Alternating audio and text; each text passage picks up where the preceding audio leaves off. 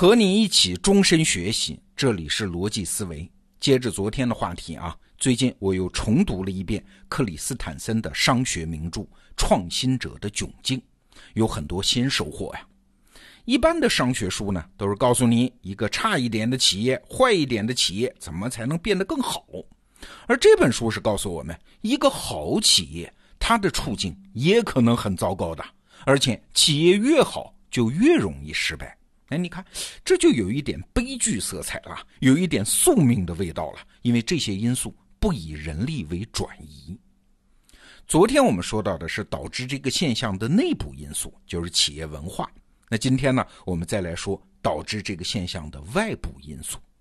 《创新者的窘境》这本书提醒我们啊，企业真正的外部生存环境，其实不是一般我们说到的什么国家、市场、消费者、投资者等等。而是啥？是价值网络，就是你跟谁在一起稳定的产出价值。比如说，一部手机的生产厂家，它的价值网络是谁呀？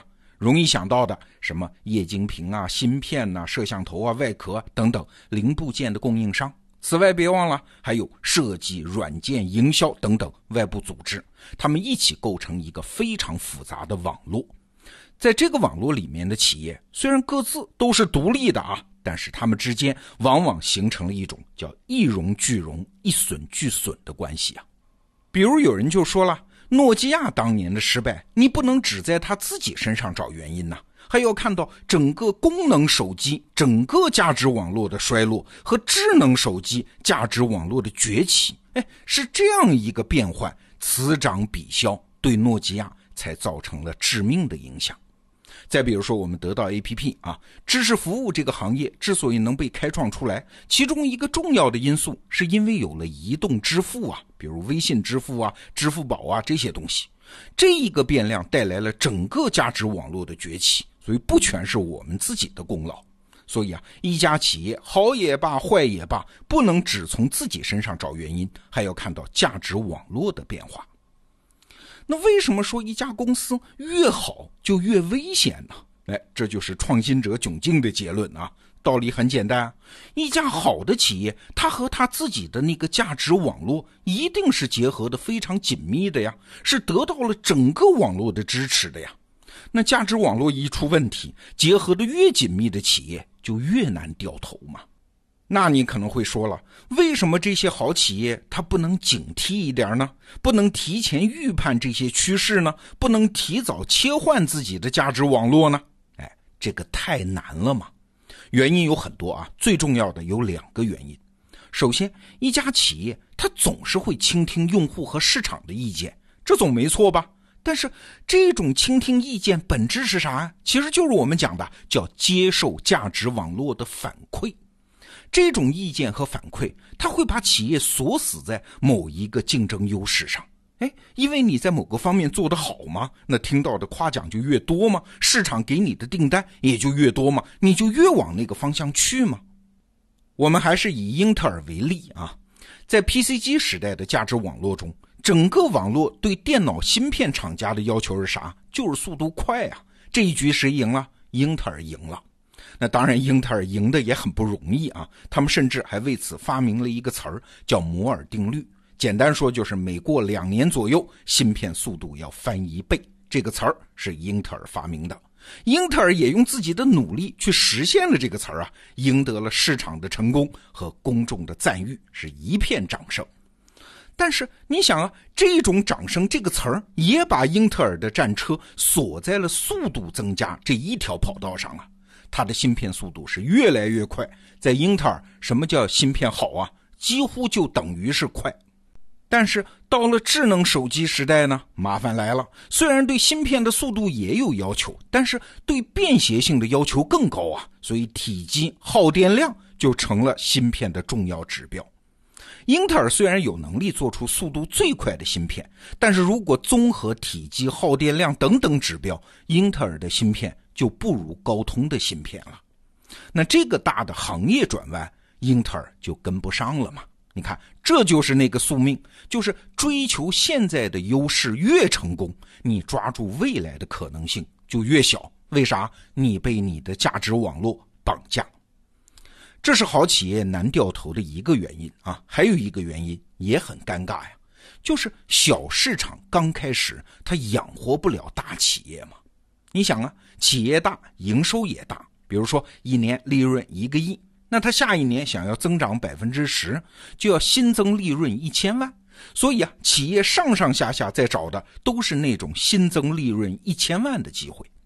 而某个新的市场机会刚刚出现的时候，刚刚冒头的时候，它的规模肯定小啊，每年根本不可能提供一千万的利润，那这个机会就会被这家大企业视而不见。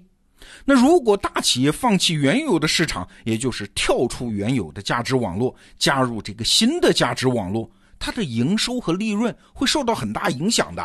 这个账是算不过来的，所以很少有企业管理人员能下这样大的决心去切换价值网络。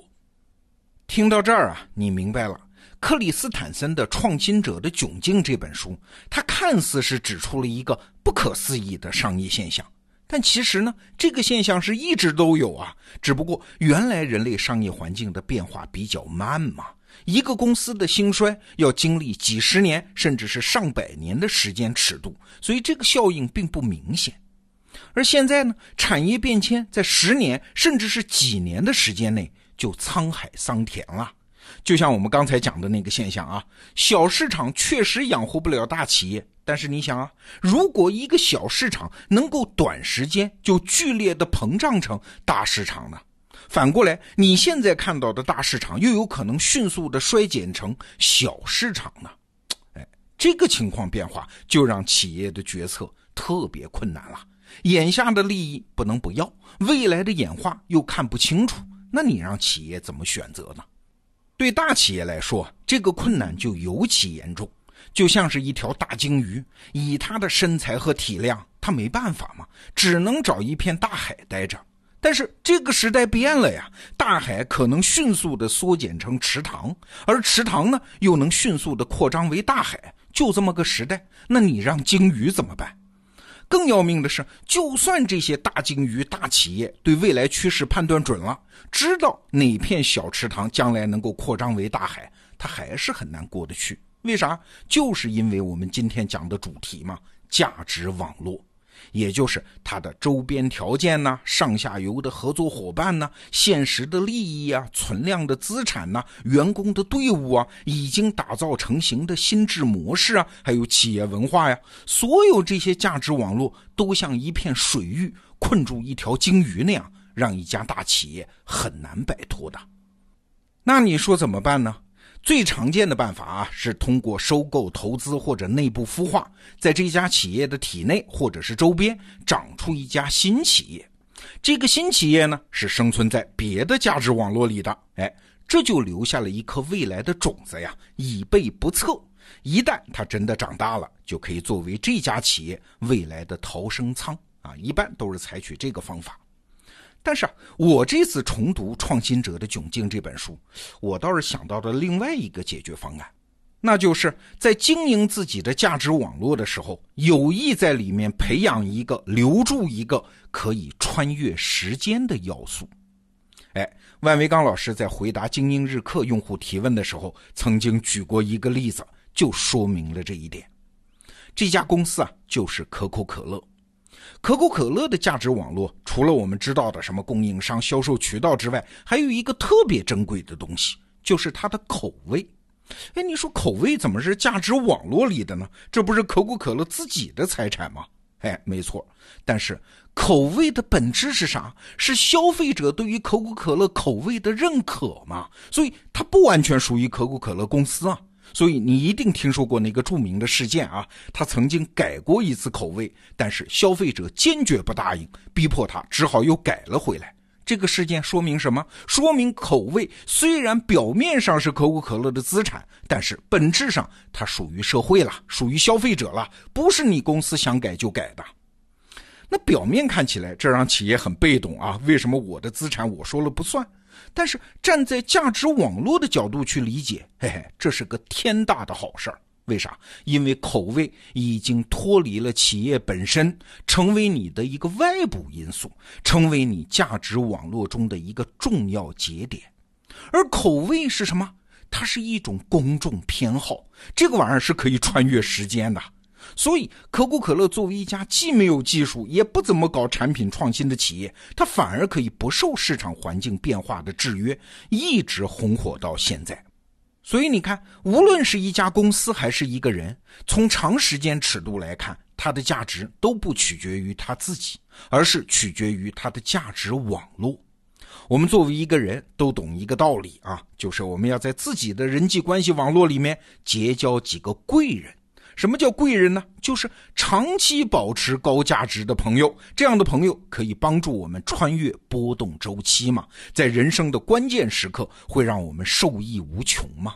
哎，企业其实也一样啊，要想穿越波动，关键是你的价值网络里面有没有这个要素啊？企业的命里头有没有这样的贵人呢？好，这个话题我们就先聊到这儿，明天见。